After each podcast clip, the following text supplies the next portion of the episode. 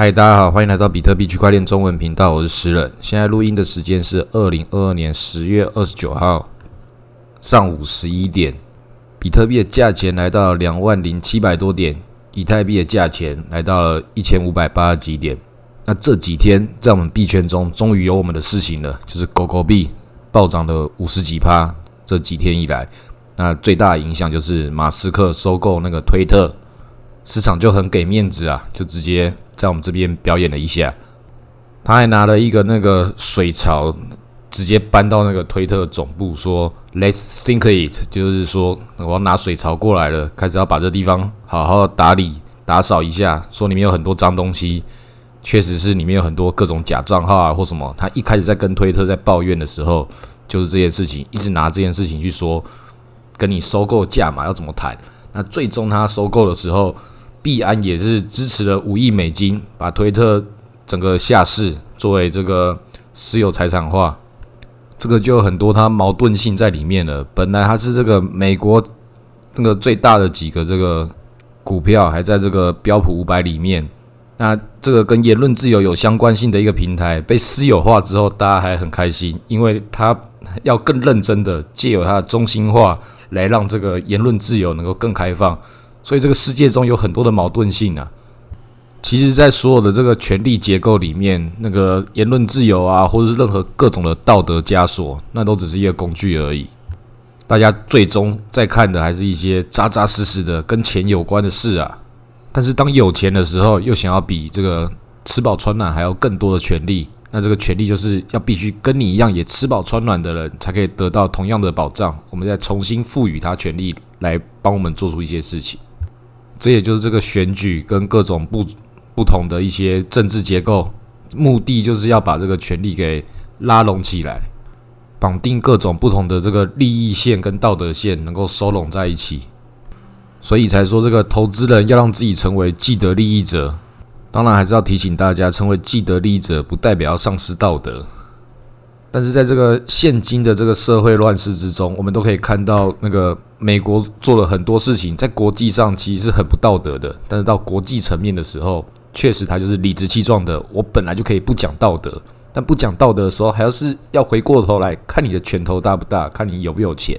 但是这种是很粗俗的讲法，更细节是要看你能不能帮助大家把这个事情给做好利益的交换跟管理。至少这些当既得利益者，那你要顾好同样都是既得利益者的利益吧。美国最近就是为了这个油价跟天然气的事情，也是拜登也去跟沙地阿拉伯的那个王储去跟他沟通的一些，请他增产，但是人家又回他一句话：你要增产，你美国为什么自己不增产？因为他瞧不懂他自己的国内的这些石油商，但是他自己又可能要为了要打仗，然后现在自己。的战备储储备这个油量也不够了，很多事情它已经开始要数字已经调控不过来，已经无法平衡了，已经一再的摊牌。那前面一直加息，加息加到大家也都是很痛。那这件事情照理来讲，本来它加息了，这个钱全世界的钱会回流到美国里面，但是他忽略一个状况，就是这个状况大家痛到一个状态的时候，我的钱已经没办法回流到你那边去做一个。看起来合理的一个金融安排了，而是我痛到我必须要卖掉各种资产来补足我自己的国内的其他的问题。美国自己有问题，搞这一招，其实在吸全球的血。但现在的问题就是大家都很痛的，然后你在吸大家的血，那大家不配合你玩呐？因为我不是不配合，我已经没办法配合了。那你看英国前几天为什么会换那个首相？就是各种的这些事情，他们素质也是大崩。崩下来之后，就只好再换一个上来重新调控了。那这种就是北风跟太阳的故事嘛。你风真的很大，一开始可以有用，但是不是到一个后来的大力出奇迹？我已经风大到一个地步，我直接把所有东西都关起来之后，风都跟我没有关系了。我已经被吹散了，散掉之后，风也再没办法把我吹走了。你不需要气象员，你自己也知道风在往哪里吹。这个全世界所有的这个事情一再的发生，这些。各种的动乱，美国自己内部前几天还有这个几百个人去把这个火车给抢下来，跟那个西部大拓荒时代一样，那个时候是几个人抢火车，现在变几百个人抢火车，这个就是一个已经进入到国家内乱等级的事情。啊，当然他们实际上本身就已经内乱好长一段时间，只是他们可以消化下来。但这个消化你可以看出来，就是开始已经状态很多了嘛。你开始拉个肚子，你还不会死掉。那你一连拉个二十天，会不会死掉？三十天、一百天，美国已经拉这么久了，然后继续用它的美元霸权，把这种瘟疫病毒传染给全世界所有的这个金融体系。它有一个链条，就是我抢你的，然后别人也抢我的，别人也去抢别人的，他们就去创造这个恶劣逻辑的这个负向循环。他现在也是抢我们台湾的台积电啊，那台湾台积电，它现在也是因为美国冻结了一些。拥有双重国籍的人不准在这个跟中国有相关的这个晶片产业去做合作，你必须要撤退。那晶片产业其实不是像美国现在讲的，我们可以一刀切这种事情。全世界金融都是连贯在一起的，全世界经济也是，台积电更是其中的这个很重要一个科技媒介。牵一发动全身之后，很多台积电的人现在就讲着要被放无薪假。晶片大家都在缺，又要再放无薪假，那这个就是跟搭一个积木一样，你一个东西垮了，其他东西会开始不是你右边倒下来，你左边一去推就可以把它推平衡。这东西它是一体的，你乱动一个积木，乱动一个城堡，这砖块随便乱拔掉之后，随便再找个地方塞，跟那个叠叠乐一样，就直接就是要等垮。那事情快要垮掉的时候怎么办？赶快先去骂别人。那拜登现在就是去跟那个他选民讲说，前几天我去搞了那个晶片的事情，然后我看到习近平很害怕，他认为他这样讲就代表说他胜利了。可是这个在战争之中，不管是哪个形式，只要你打了这个战争之后，就没有人是赢家了。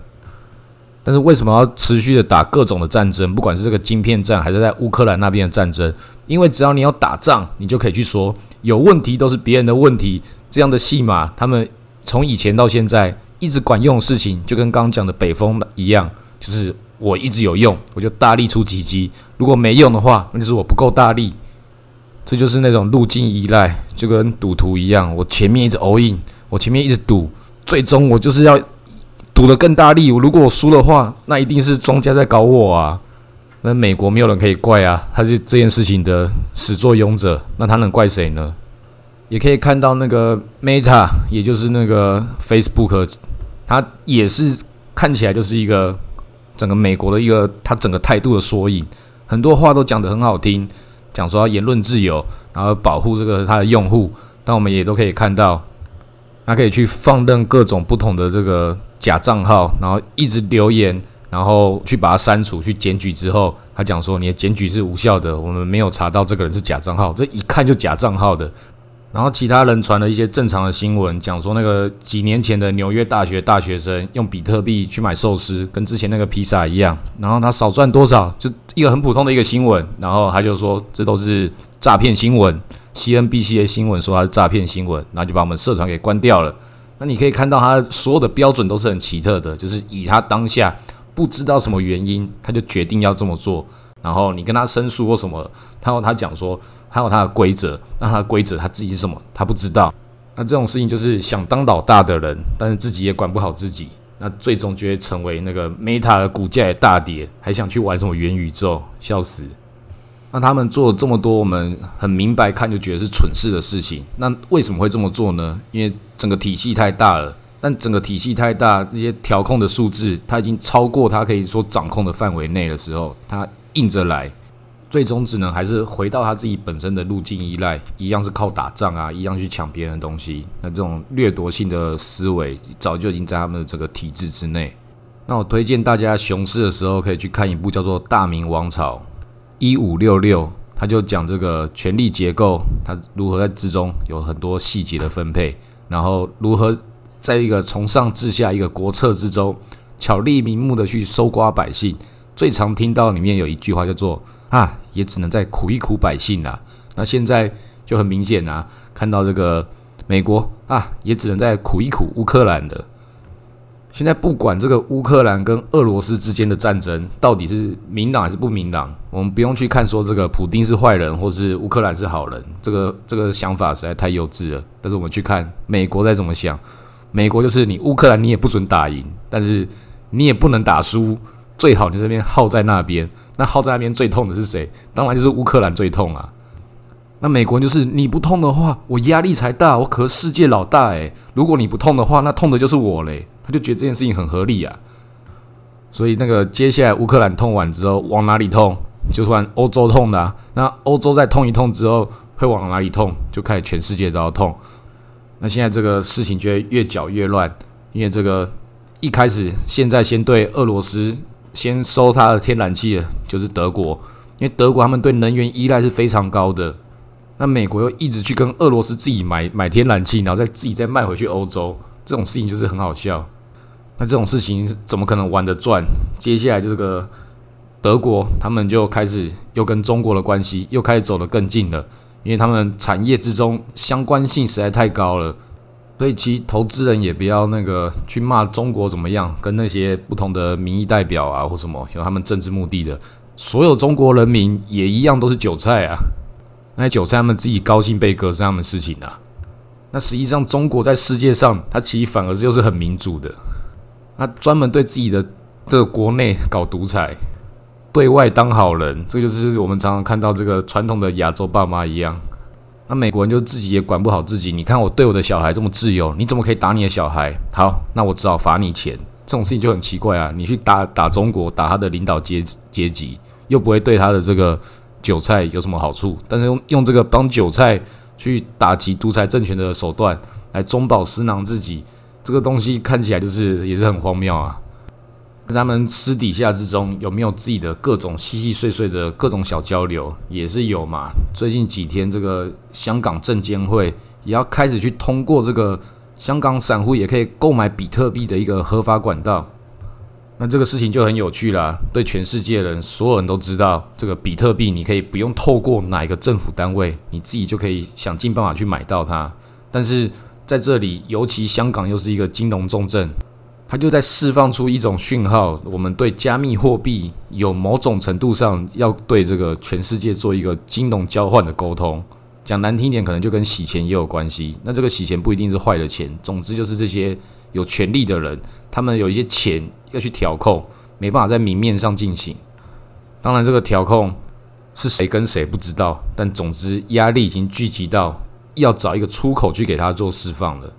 就跟前几次都有提到，这个欧盟他们要禁止俄罗斯的加密货币，这个就是很奇怪。你去管到别人俄罗斯的公民，他不在你的欧盟境内，那就是这种奇怪的事情都是要去释放讯号。那个讯号是什么？我们不知道，没办法解读。但是我们知道，总之就是有事嘛。那就是跟我之前讲的一一样，我们不知道他在干嘛，但他们都把比特币这件事情拿到牌桌上来。新的赛局有新的筹码，那这种新的筹码，比特币对我来讲是太合理了嘛？就是要去对冲他们所有这些大人搞的粗包问题之后，它是一个金融的保险，同时也是在他们大国博博弈之中，他们其中一个工具、一个筹码。那先去买它，感觉很合理呀，管它会涨会跌，他们都不能没有它。啊。那这几天萨尔瓦多也是跟那个瑞士达成一个比特币大使馆的协议。这个也很有趣喽，因为毕竟瑞士也是一个大家都知道全世界金融很密集的一个地方。官方的姿态来达到一个这样的政治合作，然后还拍了那个空拍机，有那个各种的无人机在上面排成那个比特币的在天空中的图案，看就真的很盛大一样。那这后面是谁在推动它？这个 USDT 的 T 社这家公司，那不只是在瑞士，前几天还在波兰有做一个。比特币的宣传广告，然后说你手中抱着欧元，很有一天有可能会归零啊，这个就很好笑。为什么不讲你自己美元会归零，然后跑到人家欧洲去讲讲人家欧元会归零，然后来推动比特币？那 T 着这个 USDT 到底是不是等于一美金这件事情，它也是长期来讲，每次都有各种不同的调控方式，然后说它有一些储备是比特币，有一些是美金，有一些是美债。甚至还有黄金，那其实不管他怎么调，那些数字都是他们告诉我们的。他在我看来，也有很有可能是美国去默许他这么做。他有 USDC 是做监管，USDT 让他自己去外面野蛮生长。那这些大户博弈的事情，就是确实可以讲，我们也都可以不用去管它，当做八卦听听就好。就一样是买了比特币，至少在这个时候我们是同一阵线的。那接下来也有很多东西可以去慢慢观察，因为像是这个狗狗币已经在暴涨，然后全世界刚刚讲这些有的没有的事情都在发生，其大家在酝酿一个反弹。那狗狗币现在率先来一发，其实其他各种小币也会有陆陆续续的。更明显的表现出来，但是要怎么挑就并不是那么好找，但其实也没有到这么难啊。现在足球币啊，或各种民营币这种事情，就是这个常态发生。但是它是不是也是很好割？它一天涨个二十趴，隔天再跌个十五趴回来，隔天再三十趴回去。看最近这种事情就是很常发生嘛。啊，这种事情要怎么玩？就是你真的有喜欢，然后你再去参加。那我自己是建议就是。必须要你的资产有多到一个程度的时候，你再去赌这些小币。但如果你的资产是真的更少，少到一种程度的时候，就直接找一个直接 all in 了。像我之前讲说，如果你是穷人的话，就直接买狗狗币。那现在这个狗狗币就涨起来了嘛？那你就会发现，嗯，你还是很穷，但是你还有几个便当可以吃。因为人生不是靠几次 all in 中了之后，你就可以一帆风顺。你要不停的 all in，不停的成功。然后你就会发现啊，这个永远都在这个小圈圈里面，就变成赌博了。啊，这种要不要赌？真的就除非你本来就喜欢足球，或者你本来就是赌徒，或者你本来就是穷人，资产累积到一个状态的时候，一定要开始做一些比较合理的分配。像是我一直在讲的这个流动性挖矿，尤其现在已经横盘这么久了，这段时间如果都是做流动性挖矿的话，那这个收益也是不错。但同时，在这段时间也是在可能要大涨的话，那你这个流动性也有可能它会操作超过了这个你的交易区间，但这也很正常。本来这种就是你要拿一个中间等级的一个资金去做调控的一个工具，然后再搭配一些小仓位的合约，或是搭配刚刚讲的这些小币，你就可以去平衡掉一些风险，同时又抓到一点机会。但是搞了这么多事情。一样也只是在慢慢累积，不可能这个一系暴富啦。这个一系直接赔光是有可能，暴富的话是比较困难。但是你可以看到它是正在累积的过程，这个累积本身，你只要看到你在正确方向上，那就是可以的。但是在正确方向上，一样有这个在正确方向的一种无奈，就是要是你知道它一定会往下走，但是你这个时候也只能继续做对的事情，即便这个对的事情会让你往后退。但是你有可能去做一些更高风险的事情，然后得到好的结果，你就去对这个你的付出跟你的回报要去做内心中的对抗。